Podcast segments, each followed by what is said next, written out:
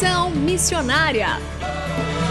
Alguém da Ásia me disse: vem me ajudar. Posso ouvir a África pedir por socorro. Ruanda, Somália, Nigéria clamando por um. Conexão Missionária o programa que aproxima você do campo missionário. Nosso propósito é informar de que maneira você pode se envolver com a obra missionária, compartilhar motivos para a intercessão e também apresentar oportunidades para que você possa ir a um campo missionário. Iremos mostrar aqui como fazer missões de curto e longo prazo, entrevistas e a programação de eventos e atividades missionárias para quem deseja fazer parte daquilo que Deus está realizando no Brasil e no mundo. Fique conosco, está começando mais um Conexão Missionária. Fique conosco em Conexão Missionária.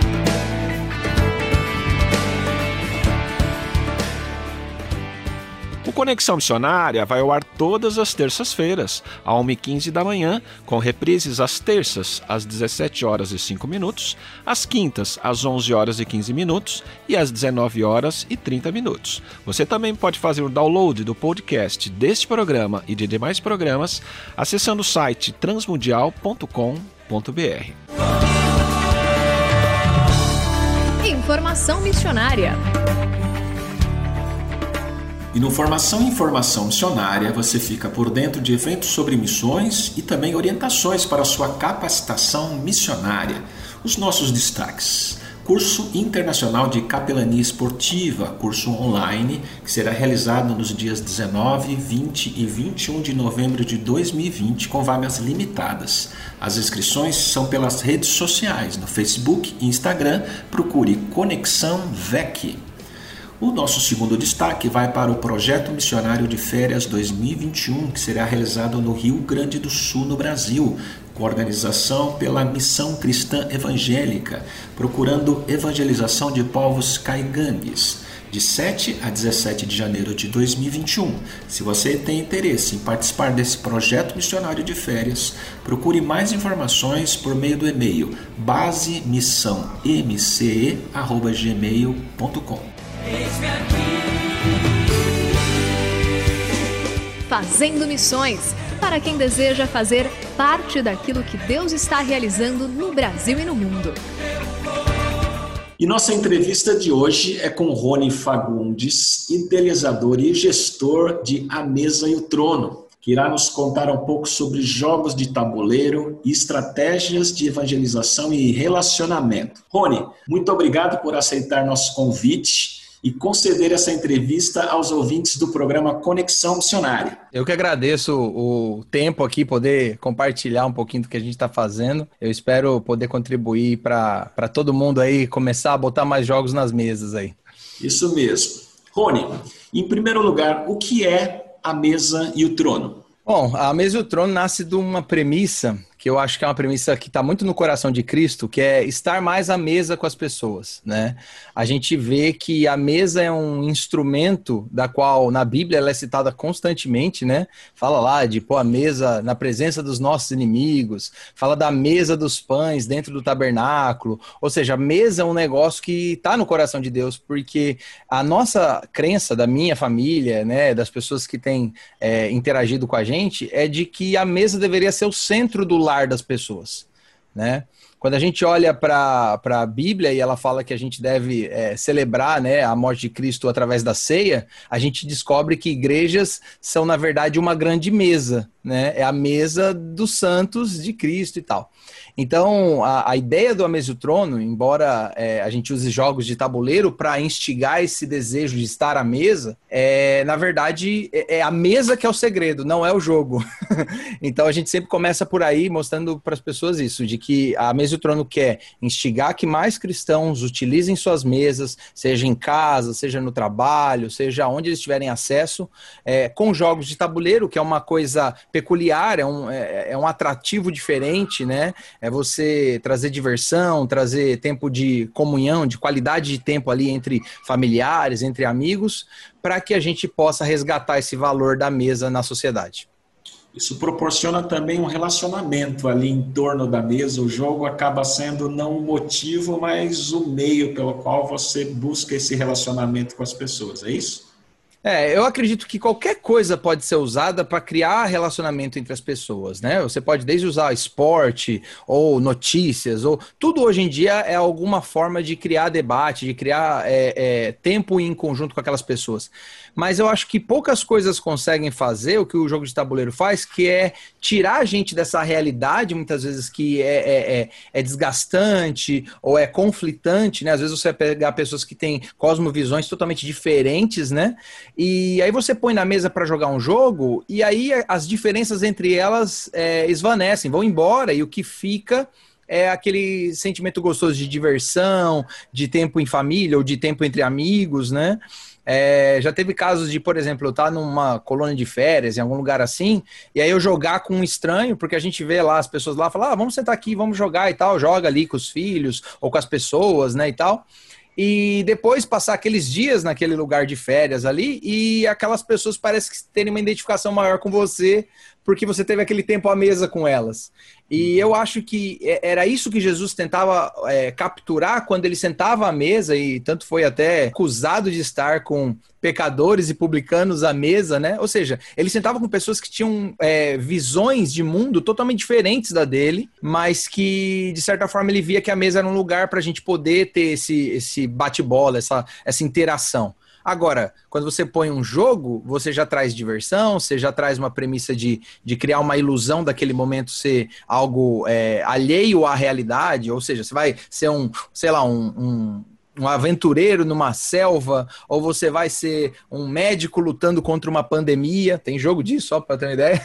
então, assim, você pode ser qualquer coisa que você imaginar, desde que o jogo ali tenha esse foco. E eu acho que aí é, alivia a tensão, você cria relacionamento que pavimenta a chance de você depois abrir oportunidades para conversar sobre assuntos até mais, mais sérios, mais polêmicos, inclusive, né? Uh, o jogo, às vezes, ele aborda um assunto que muitas vezes pode ser debatido depois é, a, acerca do que a realidade é em cima daquele jogo que é uma abstração da realidade. Né? Muito interessante. E como é que, com a sua experiência com isso tudo, como é que nós podemos utilizar os jogos de tabuleiro como uma estratégia de evangelização? Bom, o que eu mais tenho recomendado vai sempre na informalidade, né? Porque tem formas mais formais, mais técnicas de fazer isso, mas eu acho que o, o primeiro ponto de, de conexão com o jogo é você ter a oportunidade de convidar pessoas a estarem dentro da sua casa.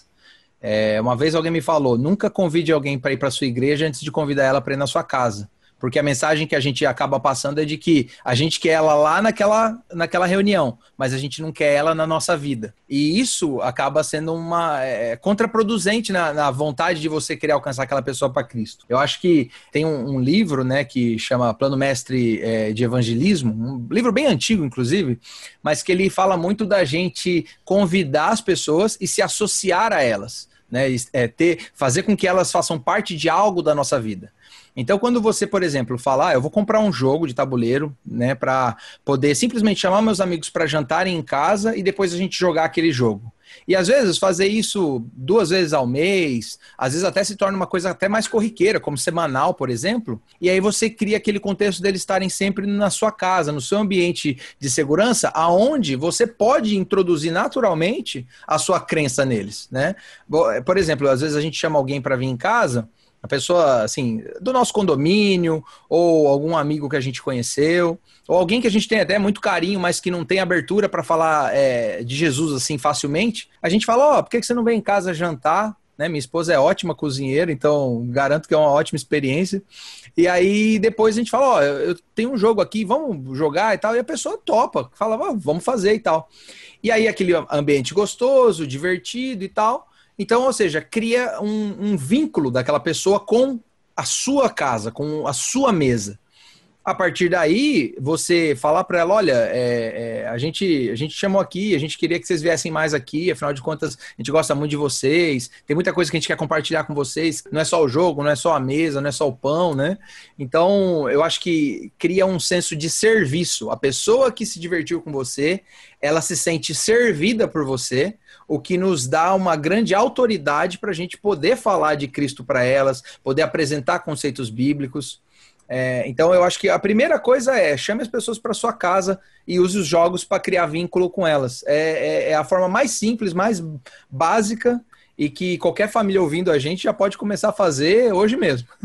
E é interessante porque eu, vou, eu já ouvi você falando outras vezes, não necessariamente precisa ser um jogo com um tema bíblico, ele pode ser um jogo qualquer e que você acaba relacionando aquele jogo com alguma realidade bíblica, com alguma realidade pessoal. Você tem algum exemplo que você possa dar para gente nesse sentido?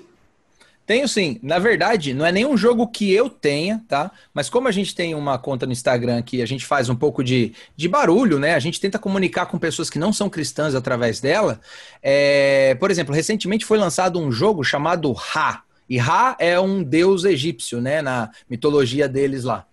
E eu fiz a pergunta no Instagram, ela falou assim: ó, vocês acham que um jogo como esse aqui, que chama que é um deus egípcio, dá para falar alguma coisa sobre história bíblica? E várias pessoas disseram que não, algumas disseram que sim. E depois eu justifiquei. Eu falei assim: olha, gente, esse jogo é um jogo que, na verdade, é um jogo de leilão, né? Onde as pessoas vão é, fazendo é, é, pequenas apostas no jogo. Não é aposta de dinheiro, tá, gente? É aposta assim: você tem uma, um valor no jogo que você pode usar e tal, né? Como se fosse um dinheiro dentro do jogo, né? E que você tem que ir usando isso de maneira otimizada para tentar ganhar mais pontos no final da partida, né? Ninguém vai, vai ter que vender carro ou casa para jogar o jogo. Mas a ideia toda é que o jogo se passa nesse ambiente que é o, o Egito antigo e tal. E aí eu falei, é, dá para você jogar esse jogo com uma família, e aí ele vai estar tá jogando ali e tal, e depois termina e fala assim: você sabe o que é Ra? E a pessoa vai falar assim: não, não sei o que é Ra. Ou, ah, eu acho que é um deus egípcio, né? É, então, você sabia que na Bíblia fala sobre esses deuses egípcios de uma maneira muito peculiar? Você já ouviu falar dos, das dez pragas do Egito? Aí a pessoa vai falar assim, já, ou talvez não, ou o que seja. Aí você tem o tempo de contar essa história. E aí você fala assim: cada uma das pragas era uma forma que o Deus de Israel afrontou essas crenças é, é, ridículas, na verdade, de que existiam esses deuses que seriam os deuses que controlavam o Egito e tal. Então, quando você vai pegando lá, é, é, a, por exemplo, a, as pragas da, da peste, lá da, da, questão dos gafanhotos, da questão da escuridão, por exemplo, era justamente uma afronta ao deus Ra, que é o deus do sol. Então, olha que interessante, né? É, Deus mostra que, que ele era maior que o deus do sol do Egito.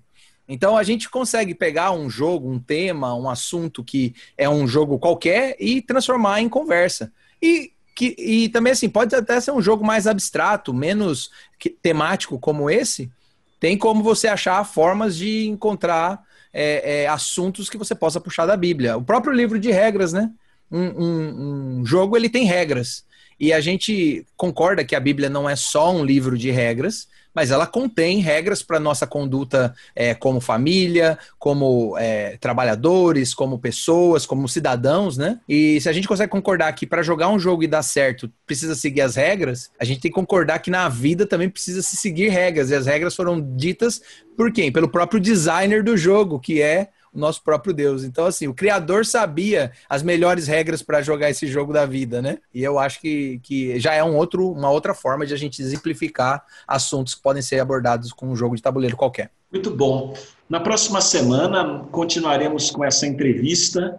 Lembrando que você pode seguir a Mesa e o Trono nas redes sociais, tanto no Facebook quanto no Instagram. Você pode procurar a Mesa e o Trono. Também tem um site, né, Rony? Qual é o site de vocês? É o amesaeotrono.com.br. Então estão todos convidados. Rony, obrigado por enquanto e até a próxima semana.